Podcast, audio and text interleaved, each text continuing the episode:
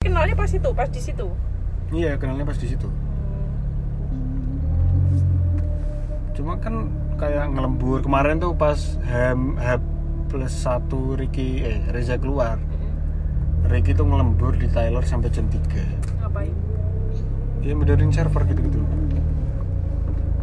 sendiri sendiri. Eh enggak dia ditemenin sama anak barnya sana.